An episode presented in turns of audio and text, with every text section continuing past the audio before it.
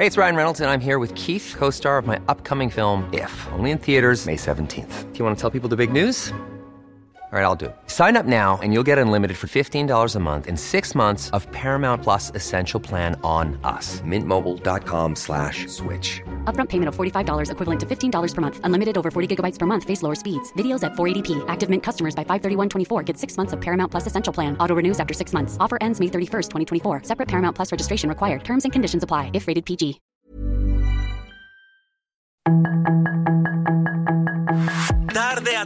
Lo que necesitas saber de forma ligera con un tono accesible. Solórzano, el referente informativo.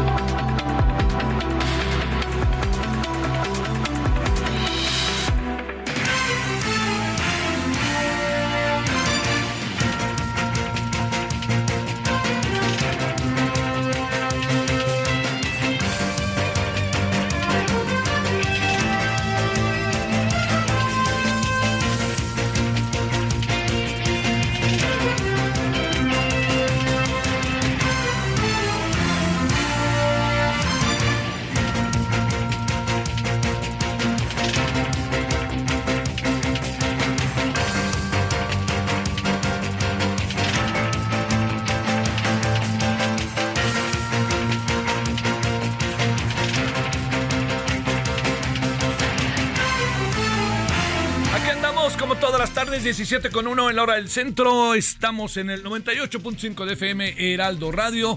Gracias que nos acompaña. Es mitad de semana, 26 de julio. Ahí están las vacaciones todavía. Échenle ganas, ¿no? No se, no, no se rajen.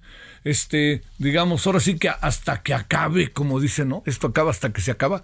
Bueno, le, le cuento que, este, bueno, primero le agradezco que nos acompañe, su servidor Javier Solórzano, en nombre de todas y todos quienes hacen posible la emisión. Le agradezco muchísimo que esté con nosotros. Estamos en el referente de la tarde y oiga, con una buena cantidad de asuntos, ¿no? Eh, hoy, este, ¿dónde andará el nivel del debate, no?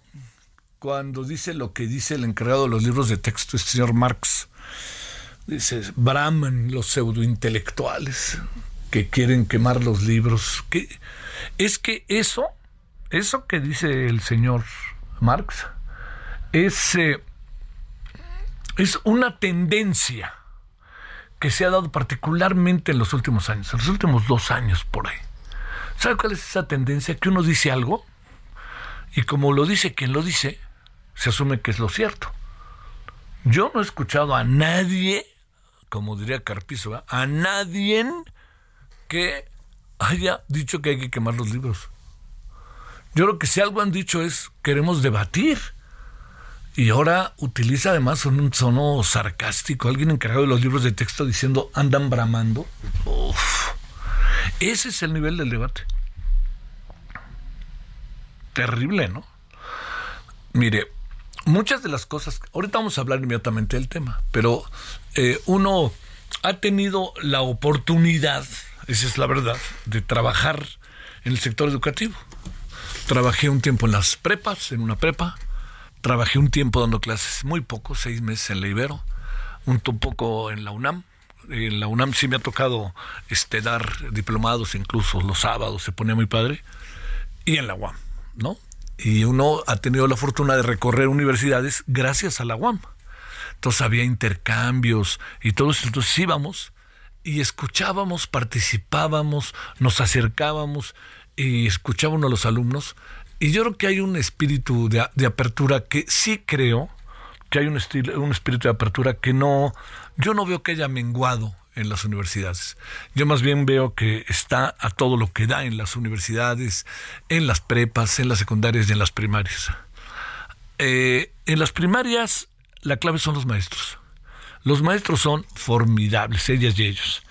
A ver, ¿a dónde voy? Es lo que le, le usted a decir, bueno, ¿y a dónde va? Pues a un lugar muy, muy sencillo, que es la apertura de pensamiento es la fortaleza de la educación. Entre más voces, más cosas se escuchan, pues, ahí tenemos todo eso. La apertura del conocimiento significa eh, ver todas las tendencias. Si yo muestro a los estudiantes todo lo que se ha dicho y se repite y se dice una y otra y otra vez, ¿no? Que si la guerrilla es buena, que si todo esto, no así, ¿eh? lo dije muy maniqueamente, perdón. Pero lo que pasa es que si uno se, uno se acaba pensando, pues entonces, ¿qué, qué hacemos? ¿O cómo, cómo le hacemos para un proceso educativo cuando venimos de un proceso educativo plural y estamos centrándonos o fortaleciendo una mirada parcial de las cosas? Bueno, yo creo que de eso tendremos que hablar, sobre todo porque le confieso que uno entiende la diferencia de opiniones, pero estas declaraciones como Brahman y todo eso, viniendo de quien vienen, uno dice, no marchen, por Dios, pues ¿qué quieren? ¿Discutir, debatir o pasarle por encima a los otros? ¿Y cuál debatir? Yo creo que le están pasando por encima a los otros. Eso quieren. Vamos a ver qué acaba. Al ratito hablamos, ¿sale? Bueno, ese es uno de los temas. El otro es que el día de hoy se vence el plazo para que quienes las no, les llamo corcholatas porque son de otra tendencia del Frente Amplio, las corcholatas son las de Morena, que los suspirantes del Frente Amplio le diría lo que están pretendiendo, lo que quieren hacer. Los suspirantes es, eh, eh, digamos, del otro frente, del Frente Amplio, es juntar 150 mil firmas. Esa es la base para poder entrar en lo que va a ser el proceso de votación, selección o como usted le quiera llamar. Yo creo que esto es, esto es importante porque, eh, digamos, eh, el, Morena como partido mayoritario, yo, yo a lo mejor hubiera también forzado un poco la máquina para que esto sucediera en Morena, pero no, la verdad Morena pues tiene el poder y cuando digo que tiene el poder no lo digo peyorativamente, sino más bien digo pues quienes se apuntan como corcholatas son porque saben que se tiene un apoyo y quien da el apoyo es el poder ejecutivo, el poder ejecutivo se llama Andrés Manuel López Obrador. Entonces eso, digamos, Morena lo resuelve de esa manera, no nos puede gustar o no, pero lo resuelve con precisamente el presidente como el fiel de la balanza, dirían en otro tiempo. Pero también aquí lo que no se puede perder de vista es cómo, cómo lo, enfrenta o cómo lo lleva a cabo que esto es, a, mí me parece una de las grandes claves en las que estamos hoy metidos, cómo, cómo lo, enfrenta o cómo lo va a hacer la oposición. Eh, da la impresión que hoy Xochitl Galvez lleva un camino adelantado, y lo que son las cosas, es la que más tarde salió, pero lleva un camino adelantado. ¿Por qué? Hay muchas razones por las cuales esto se lo puedo mencionar, pero a ver, le, menciono una o dos que me parece que, que podrían ser este, claves ¿no? en este momento. Una de ellas tiene que ver con que eh, yo creo que ha logrado penetrar eh, ante la ausencia de personajes que pudieran ser mediáticos o que pudieran tener empatía con algunos sectores de la población. Yo creo que ese es un asunto primero. Segundo, porque a mí me parece que representa mucho lo que también López Obrador lo, lo, le, da vueltas a las cosas, ¿no? Piensa López Obrador en ello, así, ¿no? Piensa en términos sociales, origen, etcétera. Y a mí me parece que todo lo que están haciendo al desacreditarla, eh, y, además sin comprobar, en algunos casos, me parece que también parte de una posición de clase, ¿no? Yo tengo un, este, una medición de quién es un indígena y quién no, pues es, de risa, ¿no? Es, es racista, es racista. Además, ¿quién lo dice, ¿no? También esa es la otra. digamos, los furibundos seguidores del presidente son los que plantean esto, que ha generado una enorme controversia social, pero también, pues yo no, el presidente, él ha dicho que es una farsa, que no es así, que etcétera, pero yo le diría, a ver, ¿es malo hacer negocios en México o qué? 1.400 millones de pesos. Bueno, ¿por qué no le echaron a la Secretaría de, de Hacienda? ¿Por qué no le echaron el SAT? Y la otra, ¿no? ¿Por qué aparece un hombre como el exdelegado de Miguel Hidalgo siete años después para demandarla? Pues eso es, eso lo único que se ve es que es plan con maña, pero ahí le va. Quien llegue a la, a la, este, a la candidatura, él o ella, va a ser tratado igual. Y yo creo que tampoco hay que poner cara de tanta sorpresa. ¿Cómo va a tratar la oposición a quien llegue por parte de Moreno? Igual vamos a tener un toma y daca. Ojalá, ojalá prevalezca, pues yo diría que la civilidad, pero pues le tengo noticias, no va a aparecer. No creo que vaya a aparecer la civilidad. Pero en todo ese proceso, entre una cosa y otra, pues yo creo que todos también tendríamos que entender que estamos en una lucha política que va a ser encarnizada. yo no necesariamente yo no lo veo como algo negativo que estemos en un toma y daca como el que estamos. La clave es que no hay reglas. Ese es un asunto y que las reglas ahorita son inexistentes y que hasta que hasta que haya candidaturas, hasta, perdón, rectifico, hasta que el tiempo electoral entre en vigencia, pues ahí las reglas serán otras y habrá que ver si el blandengue INE hace algo, ¿no? Porque fíjese, ¿no? Va un gobernador, dice quién entra y quién no entra y dicen era una reunión privada, una reunión privada del Instituto Nacional Electoral, un instituto ciudadano autónomo. Pues la verdad que yo sí lo digo con enorme preocupación. Si esto está pasando, ¿qué nos espera con la presidenta del INE? Eh? No vaya a ser que esto sea el preámbulo de cosas que se nos van a venir, que serían muy, la verdad se lo digo, serían, se lo planteo, muy, muy, muy lamentables, ¿no? Muy lamentables que entráramos en ese terreno. Bueno, esto le da un panorama de cómo estamos hoy, además de que el presidente hoy despotricó contra muchos periodistas. Este, a uno hasta le dijo mal nacido, creo, en la mañana, pero digamos es esto de que el presidente parte de que hay una estrategia en la que si se presentara algún hecho de violencia contra personajes que están a la vista, el presidente podría ser responsable. Y eso es lo que el presidente trata de delimitar, ¿no? Trata de decir, oigan, no, esto no es así, por ahí no va.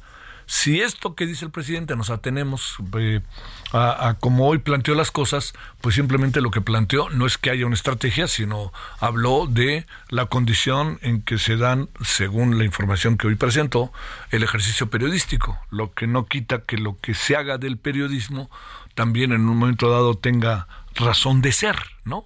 Entonces es un mundo muy contradictorio, ¿no? Porque por un lado se van encima de periodistas, se habla de dinero, se habla de una estrategia, se habla otra vez de Salinas de Gortari, pero no se alcanza a entender por dónde viene la red, ¿no? Más allá de que hace algunos años algunos de ellos hayan trabajado en el gobierno o con cuestiones del gobierno, ¿no? Es como, como a uno que le tocó cubrir la presidencia, a mí me tocó en su momento con De la Madrid, Salinas, Cedillo y muy poco con Fox.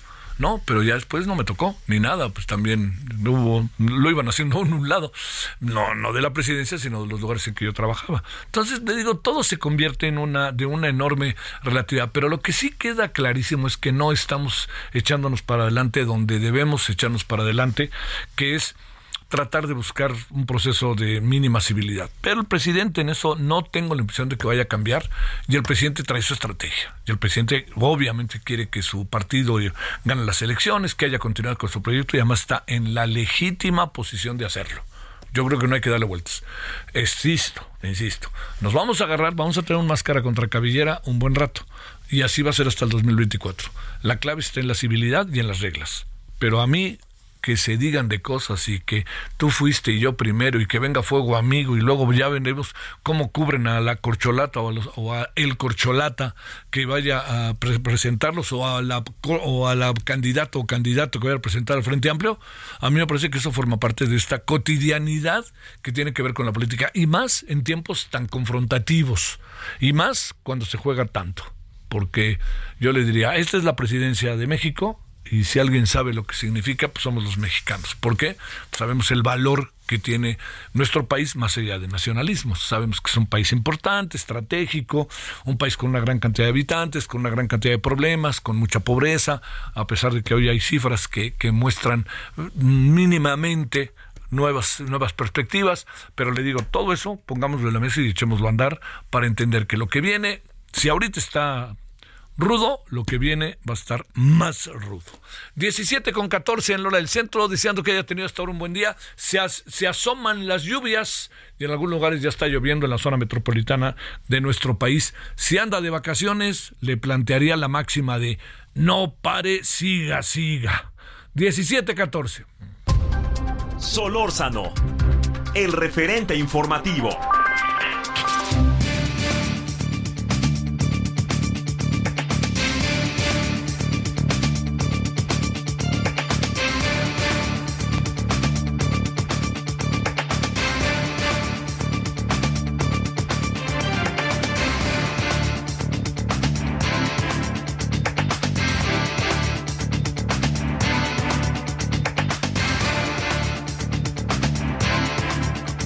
Queremos agradecer, como siempre, que consultamos y que la convocamos a Alma Maldonado. Ella es investigadora del Departamento de Investigaciones Educativas del CIMBESTAP. Querida Alma, gracias que estás con nosotros. ¿Cómo te ha ido? Hola, querido Javier, muchas gracias por la invitación para platicar de este tema. Bien, gracias. Tú eres de las pseudointelectuales que braman y que están pensando en la quema de libros, como dijo el señor Marx el día de hoy. Bueno, imagínate, este, no, jamás, jamás estaría a favor de destruir un libro o de quemarlo, ¿no? eso se lo dejamos a otras personas. No somos iguales como alguien más diría. Este, no, no, no, lo que queremos es que haya unos buenos libros para las niñas y los niños de este país y que puedan aprender y que los maestros tengan un instrumento que les sirva eh, para poder enseñar mejor, ¿no? Creo que eso es lo, que estamos pidiendo, lo que, lo que queremos y lo que no se ha logrado, ¿no? Porque mira los libros, Javier, que han que se han filtrado y que han trascendido son materiales eh, de muy dudosa calidad, que no fueron revisados por evaluadores, por personas expertas en las didácticas eh, de las diferentes disciplinas, por diseñadores profesionales y, pues eso es muy lamentable eh, que, que esa sea la calidad de libros que estamos viendo en este momento. A ver, eh, yo, yo plantearía lo siguiente. Este, estamos ante un asunto en que se aplica aquello de va porque va, lo vamos a hacer porque lo vamos a hacer, y los estudiantes a partir de agosto llevarán en sus aulas, en sus salones de clase, el proceso de enseñanza-aprendizaje a través de 6 y 3, 9, 9, 9 grados escolares, nuevos libros de texto, sin importar de dónde venían o ante qué estamos, querida Alma. Sí, creo que estamos ante eso, Javier. Yo lo que diría es que hay mucha incertidumbre hoy este, en el sector magisterial sobre con qué libros van a trabajar, porque ni siquiera van a llegar completos, Javier. Yo tengo reportes de, de personas a las que les han dicho que los libros no llegan completos, que se van a tener que trabajar con los PDFs. Tengo reportes de personas que dicen que ya eh, están pidiendo los libros anteriores, los maestros, que los dejen para que puedan usarlos como un recurso más en el aula. Eh, los y las maestras, el problema es que no han podido tener acceso a estos materiales, lo cual decimos pues que ocultan, ¿no? Si son tan buenos libros, tan ejemplares, y el proceso fue maravilloso, ¿por qué reservaron la información cinco años de cómo se hicieron? ¿Y por qué no nos muestran ya estos libros que en un lapso de más o menos dos semanas ya vamos a estar viendo en los salones de clase? Eh, si yo fuera maestra de tercero, pues sí necesito saber qué traen esos libros, qué me va a servir de ahí y qué voy a necesitar complementarlo con, con lo que sea. Porque aquí el problema, Javier, es que eh, se va se va a dejar a los maestros otra vez solos, ¿no? No hay un, tiempo de capacitación de este nuevo modelo educativo. No va a haber tiempo para realmente capacitarlos y familiarizarse con lo que quieren hacer con este nuevo modelo y con los nuevos materiales para que se pueda aterrizar de la mejor manera todo esto. Me parece que ahí está el, un punto de quiebre en lo que estamos viendo ahorita con los libros y, con el problema de lo que se va a venir, ¿no? Y si no resulta la implementación de este modelo porque ha sido atropellado al vapor, sin evaluaciones, ¿no? De pares, de expertos, entonces, ¿de quién va a ser la culpa? Seguramente de los maestros, ¿no? ¿Va a ser lo mismo lo que suceda en las escuelas públicas que en las escuelas privadas, Alma? No, por supuesto que no, y esa es la gran preocupación. Y si leen la carta que, lanzamos en Change, pues va en ese sentido, Javier, en decir, a ver, las escuelas públicas usan prioritariamente el libro de texto porque es la herramienta eh, fundamental, pedagógica y didáctica. Entonces, si, si no usamos el libro de texto eh, en las escuelas públicas, si no les damos el mejor libro posible, pues con qué se van a quedar. En el caso de las escuelas privadas ya sabemos que tienen materiales y libros adicionales. Eso es parte de lo que ofrece la educación privada. Te piden materiales y libros extra para complementar. A, veces usan los libros públicos, es la verdad. Y muchas veces es parte de la oferta, ¿no? Que te dicen nosotros aquí vamos a reforzar las matemáticas o el inglés o este, las ciencias. Eh, justo las disciplinas que están más abandonadas en esta propuesta de nueva escuela mexicana y en los libros de texto. Entonces, ¿qué es lo que logras con eso? Que la brecha de desigualdad sea más grande. ¿Por qué no le das mejor educación en las, a las escuelas públicas que son quienes más las necesitarían? ¿no? Es la apuesta fundamental eh, social, ¿no? Es decir, mejoras la calidad de la educación pública eh, para que no se haga más grande esta brecha de desigualdad que ya existe de por sí y que la pandemia ahondó todavía más. Oye, a ver, eh, ¿qué, ¿qué, digamos, cuáles son los recursos que van quedando en una situación de esta naturaleza cuando está a la vista de que sí hubo asambleas, pero no se supo qué pasó en las asambleas? Se, se, abrieron foros y la gente participó en los foros, pero no necesariamente, en la mayoría de los casos, atendieron las sugerencias que se hicieron en los foros. Y tercero, cuando una jueza indica que no se deben de imprimir los libros de texto y ya se están imprimiendo.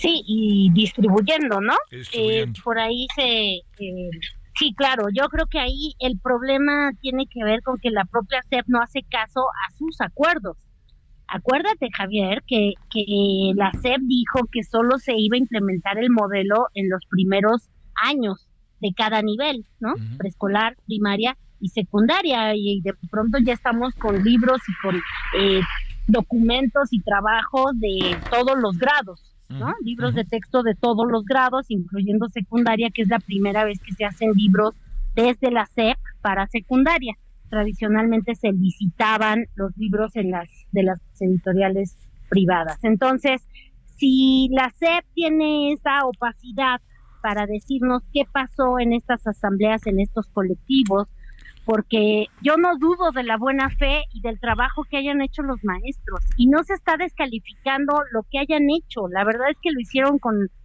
con la buena fe eh, por delante, ¿no? De contribuir. El problema es que, pues, los libros tienen que revisarse, los libros tienen que pasar por filtros eh, de personas que han trabajado esto por mucho tiempo y, y, cuando a la SEP le conviene se hace caso a los amparos y cuando no le conviene no. Te recordarás que sí hizo caso al amparo eh, que evitó que se piloteara este nuevo modelo, que es algo muy importante si vas a aplicar algo en un verso gigante, pues primero hazlo en algo chiquito para ver si funciona, si no, que falló. Muchas de las cosas que estamos criticando ahí hubieran salido en el pilotaje, Javier, o sea, tan sencillo. Pero ahí sí hicieron caso al amparo y ahora no hacen caso al amparo que dice que no deben de distribuir e imprimir los libros de texto. Entonces creo que este doble mensaje de la propia SEP, no hacer caso al acuerdo que ellos publican en el diario oficial, eh, y, vuelvo a lanzar la pregunta, ¿dónde está la secretaria? ¿Dónde está la subsecretaria de Educación Básica? Eh, en, todas, que nos respondan qué está pasando y qué están pensando, ¿no? Con todo esto y cómo van a, finalmente aterrizar esto que, no se ve tan sencillo para Bueno, dicen que por ahí quien gobierna es un subsecretario, no la secretaria que nomás le hemos escuchado su voz una o dos veces, ¿no? Sí, y ni siquiera subsecretario, si te refieres al director de materiales educativos. un subsecretario, un, subsecretario y el director de material. Para cerrar, ¿qué piensas de esta declaración de, de Marx que hoy escribió ahí en Twitter? Bueno, pues este señor Marx Arriaga trae su propio debate, me parece, su propia batalla ideológica, ¿no? Yo creo que él está viendo ahí eh, enemigos, ¿no? Este, que se inventa, enemigos políticos, porque hay que decirlo, Javier, y, yo creo que hemos tratado, quienes redactamos esta carta de Change, eh, intentamos enfatizar que el problema son los aprendizajes, porque de eso no hay vuelta atrás. Y va a ser irreversible lo que no se aprende en un año, que insisto, ya veníamos así de la pandemia. Pero hay toda una batalla ideológica y política aquí y un proyecto político del cual también hay que hablar en otro momento. Y creo que el señor Marx Arriaga pues está metido en esa batalla. Te mando un gran saludo, Alma Maldonado. Gracias por tu tiempo. Buenas tardes. El referente informativo regresa luego de una pausa.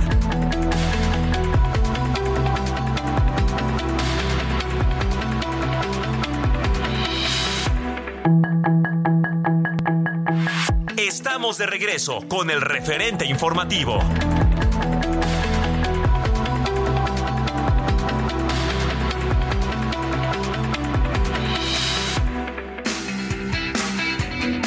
Efectivamente.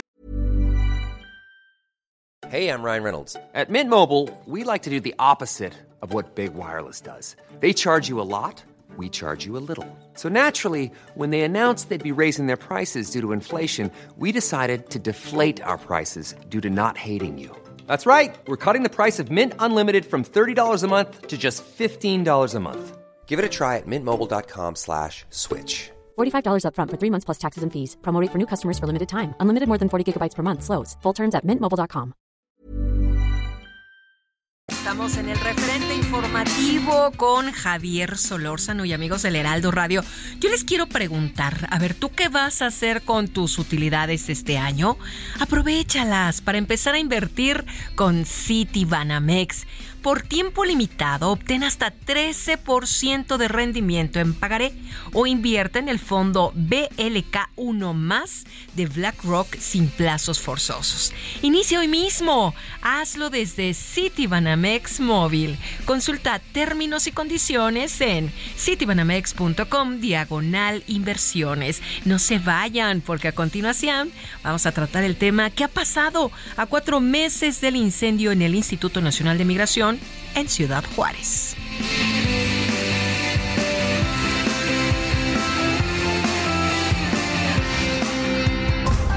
Solórzano, el referente informativo. It's been seven hours and fifteen days since you took your love away.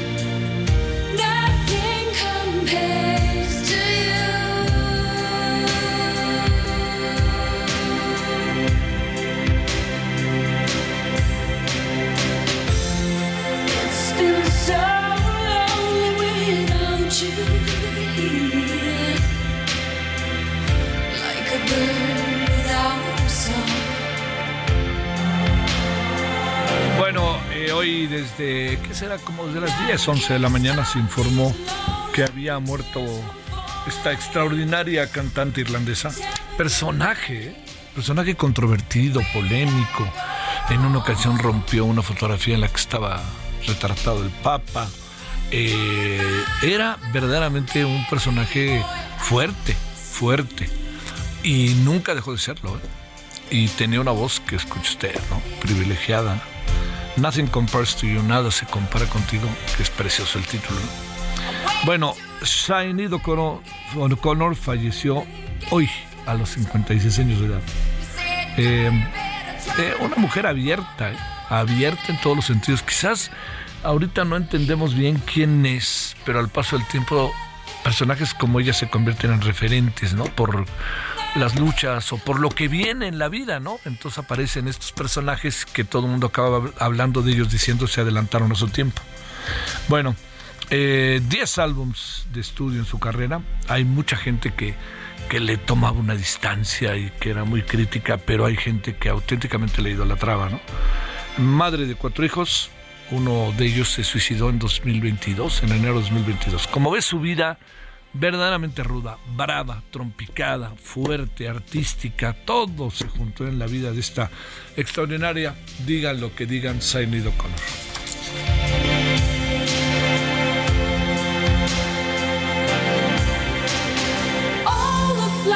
That you planted, mama, in the backyard,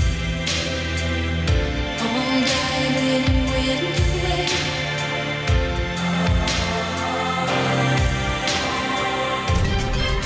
Solórzano, el referente informativo.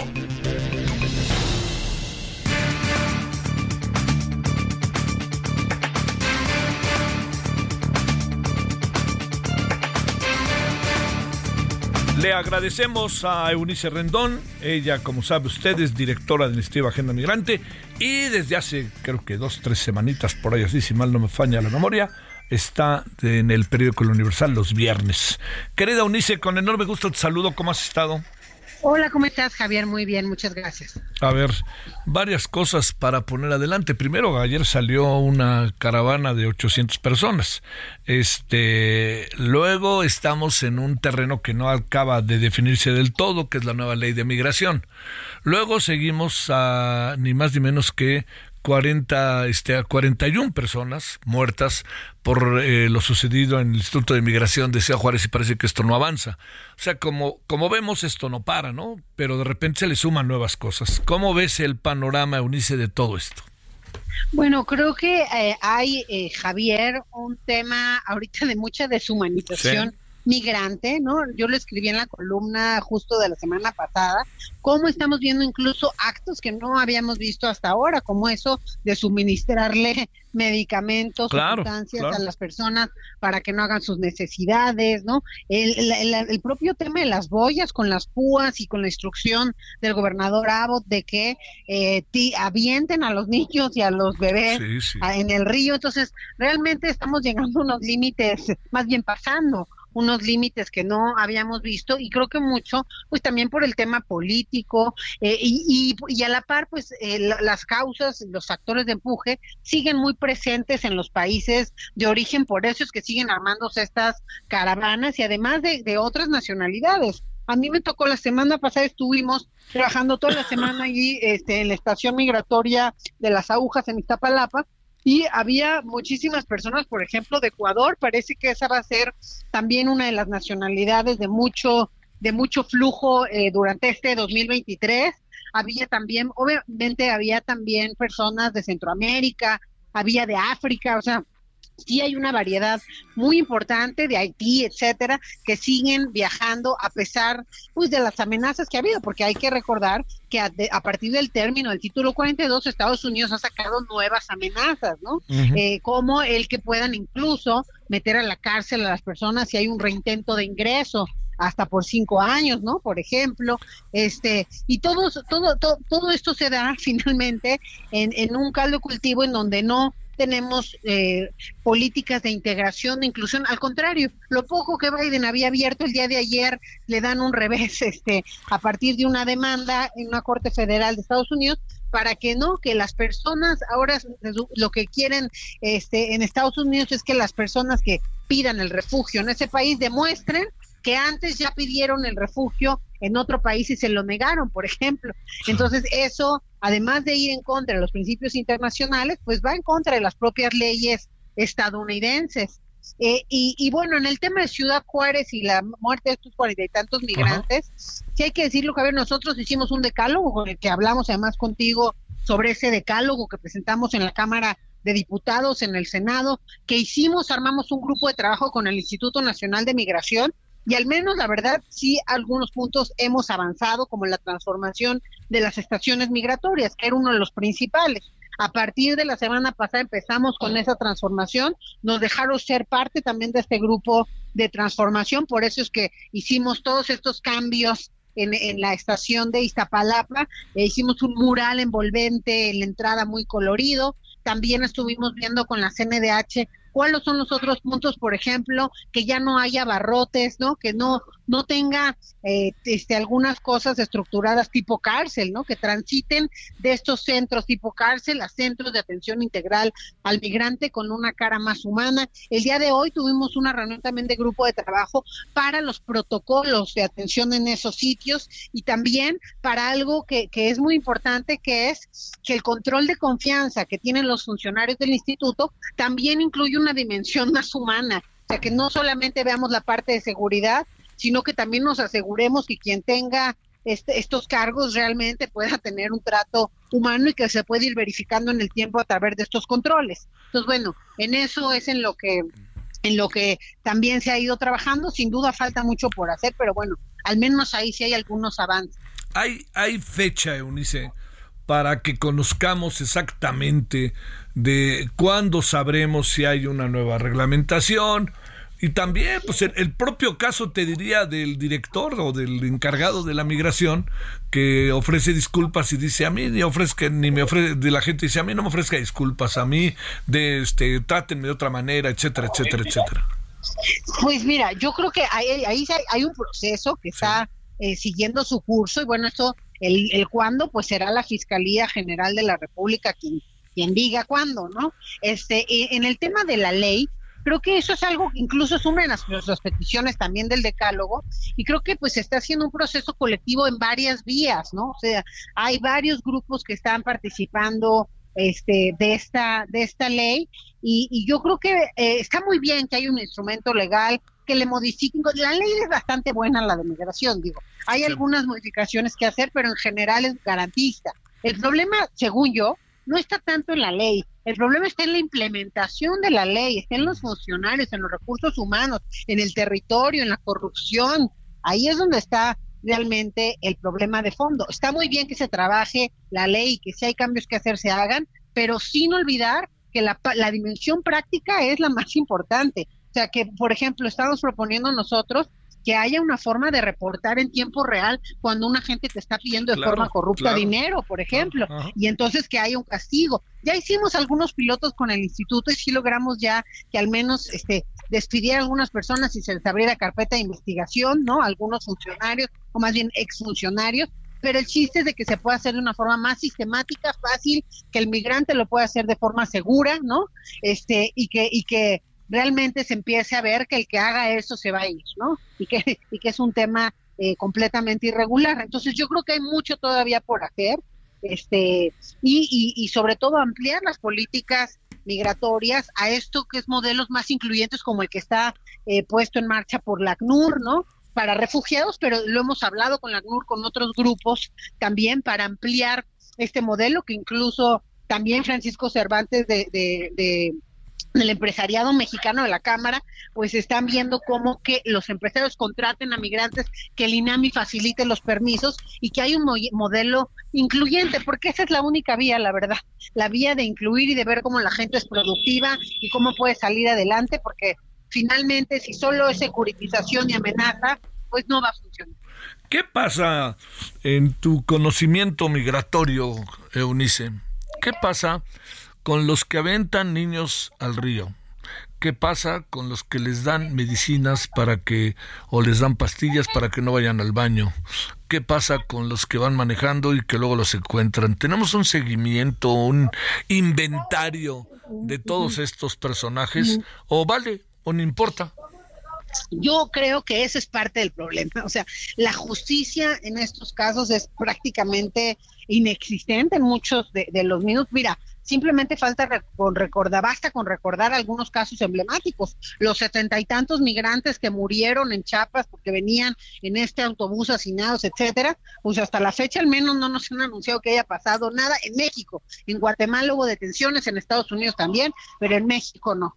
Y así con muchos de estos casos que dices, estos de los, los que suministraron medicamentos, pues se dio a la fuga el chofer. Entonces, pues sí encontraron los migrantes, los rescataron, ¿sabe? Pero no sabemos hasta ahora nada del chofer. Entonces yo creo que ahí también falta fortalecer la, la, lo, los temas de justicia ad hoc, para estos casos. Tiene su dificultad porque dice la autoridad, si el migrante no denuncia, yo qué delito voy a perseguir, ¿no? Y el migrante en su calidad indocumentado, obviamente, que no quiere denunciar ni tiene miedo, en fin.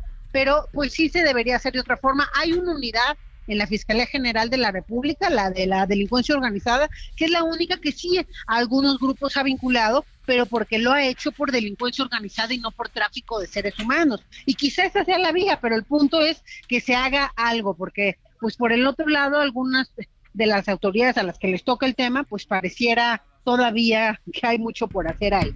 Oye, este, ¿no te da la impresión de que el gobierno no le dio la debida importancia, relevancia, atención, sensibilidad al tema?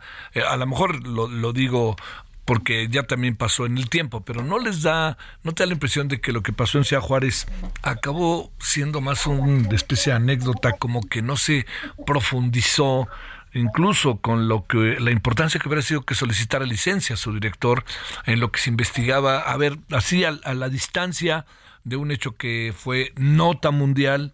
¿Qué piensas, Eunice? Mira, yo creo ahí en lo que en lo que en lo que mencionas es importante, obviamente es una transformación de fondo de- porque fue un tema muy grande, ¿no? Y Claro. muy eh, significativo en cuanto a lo que refleja, ¿no? De la falta de capacidad, eh, de incluso el tema de pues, contratación, por ejemplo, de, de- de empresas privadas para la seguridad, cuando tiene que ser el Estado que cuide sus instalaciones estratégicas, por ejemplo. En fin, creo que de- de- nos demostró muchas cosas, falta de protocolos, porque, porque alguien tenía la llave en su pantalón, ¿no? O sea, Sí, no en un claro, lugar. sí. En fin, hay muchas cosas que dejan ver esto. Entonces, yo creo que dejó ver un sistema pues que ya desde hace mucho tiempo tiene todos estos retos y que no se ha hecho mucho. Y, eh, y entonces, en ese sentido, sí creo que es muy importante que no se olvide Juárez. Ajá. Pero por el otro lado, la verdad, Javier, yo en, en lo- en nuestra experiencia, pues sí nos hemos sentado a la mesa con todos estos actores y creo que con quien más hemos encontrado eco, que nos han abierto la puerta y que estamos dando seguimiento. Tenemos en dos semanas una segunda junta. Dijimos que en un mes nos volveríamos a ver para qué de los acuerdos de la primera reunión se cumplieron y al menos vamos en cumplimiento de algunos de ellos y ojalá que así siga hasta realmente terminar cambiando eh, algunos de estos procesos de fondo. ¿Tú es- has podido conversar con el director o no? Sí, ha estado en, en las juntas del grupo de trabajo, en la instalación, que fue hace bueno, aproximadamente un mes, con todos los directores generales y pues yo además he estado con varias más personas expertas eh, viendo el tema de los protocolos, viendo el tema de la transformación de estaciones y sí ha estado el director eh, personalmente eh, y algunas juntas también muy largas porque han sido pues de discusión profunda sobre estos temas de protocolos, estos temas de leyes, eh, los temas de, de por ejemplo, con la CNDH también es otro actor que ha estado muy involucrado porque ellos son los que fueron a todas las estaciones a hacer una revisión más profunda. Entonces, sin duda es un actor que tiene que estar en la mesa a la hora de hacer también estos cambios. La Organización Internacional de las Migraciones, la CNUR, armamos realmente un grupo muy multidisciplinario para poder hacer pues un análisis más real, pero sobre todo empezamos ya a actuar, o sea, no solamente está en papel, ya empezamos con la primera estación, vamos a ir al siglo XXI ya en las próximas semanas y, y, y, y también el tema de los protocolos, eh, pues va a estar listo ya también en algunas Bueno. semanas con los cambios. Que sea, mi querida Unice. Te mando un gran saludo. Bueno, pues muchas gracias, hasta luego. Adiós, buenas, tardes. 17:47 en hora del centro. Solórzano, el referente informativo. Andrea Chávez es diputada federal por Morena. Andrea, gracias que tomas la llamada. ¿Cómo te va, diputada? Al contrario, le agradecía soy yo, Javier. Un saludo para ti, para la audiencia del Heraldo Radio. Muy bien, ¿y tú? ¿Ya pasó el tema del avión o todavía te lo recuerdan? No, hombre, la guerra sucia está al orden del día siempre con los conservadores, Javier. Una tras otra y una nueva todos los días. Pero ese, ese tema por lo menos ya parece que ya no está en las redes, ¿no? Pero en cualquier momento va a volver a salir, ¿no crees? Pues que si un avión militar, que si una jirafa, que si amante poderoso. Bueno, vamos a ver. Ya no sé qué se van a inventar el día de mañana. Bueno, oye, a ver, este, partamos de algo que sé que es controvertido, particularmente en Morena. A mí, yo no lo veo tan controvertido.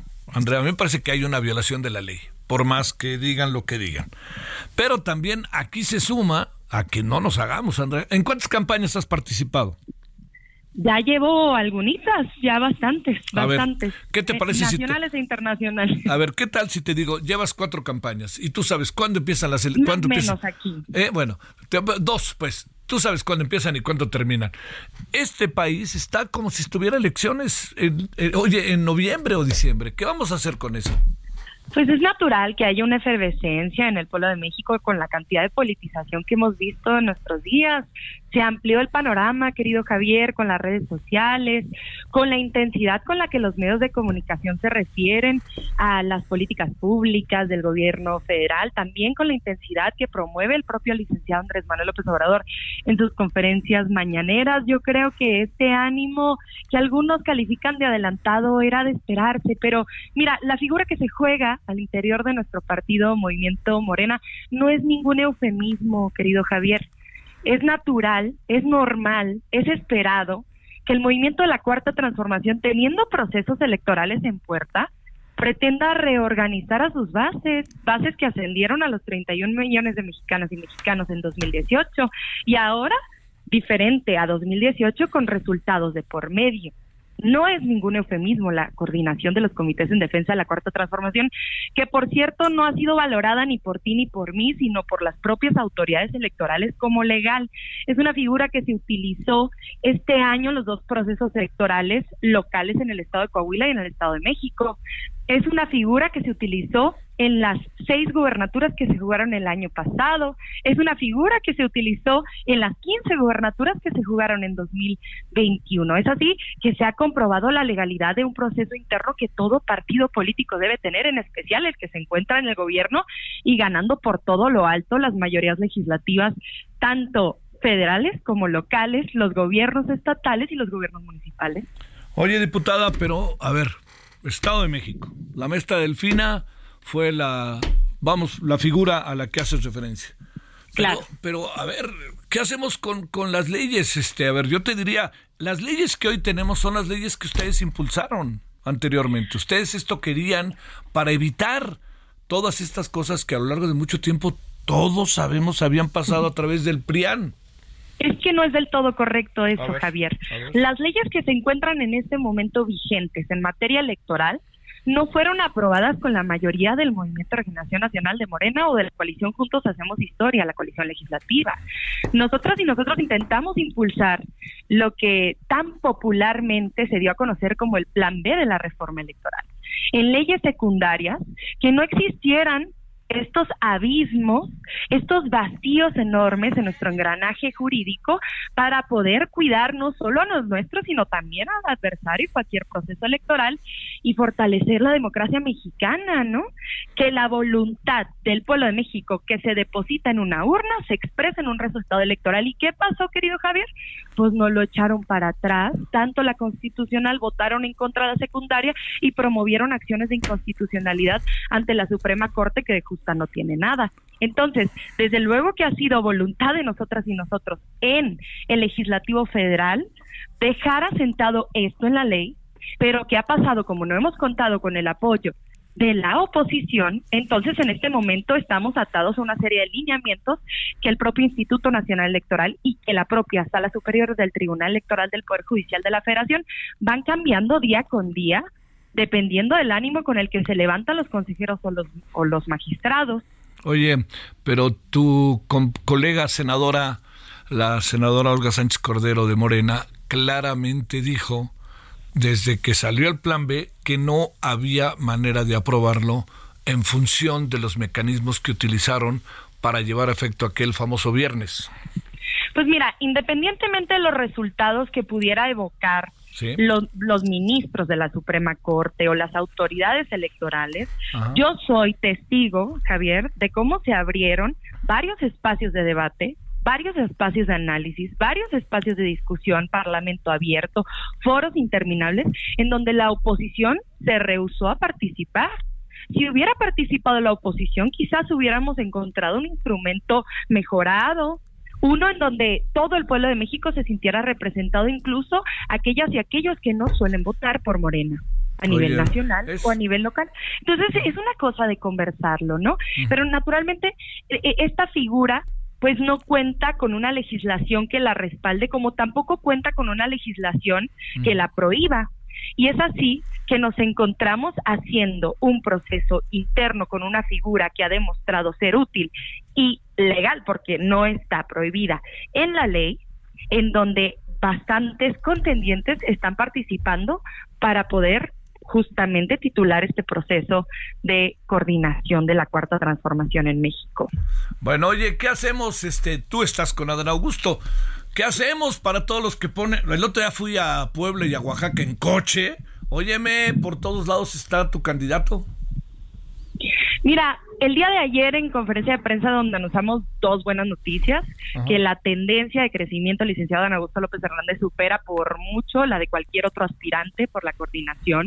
Estamos disputando ya de manera clara el primer lugar y con esta tendencia llegaríamos a Muy ese bien. primer lugar al día de la encuesta. Y la segunda gran noticia es que el día de mañana cumple el licenciado Don Augusto López Hernández 100 asambleas eh, realizadas. Lo que sí te puedo decir es que el día de ayer hicimos un llamado para Muy que bien. quienes de manera linda, honesta y de buena voluntad retiren Le esos espectaculares. Sí. Retiren los Oye, espectaculares. diputada, se nos acaba el tiempo, pero te mando un gran saludo y mi agradecimiento que estuviste con nosotros. Al contrario, un fuerte abrazo. Gracias por tu tiempo. Hasta aquí Solórzano, el referente informativo.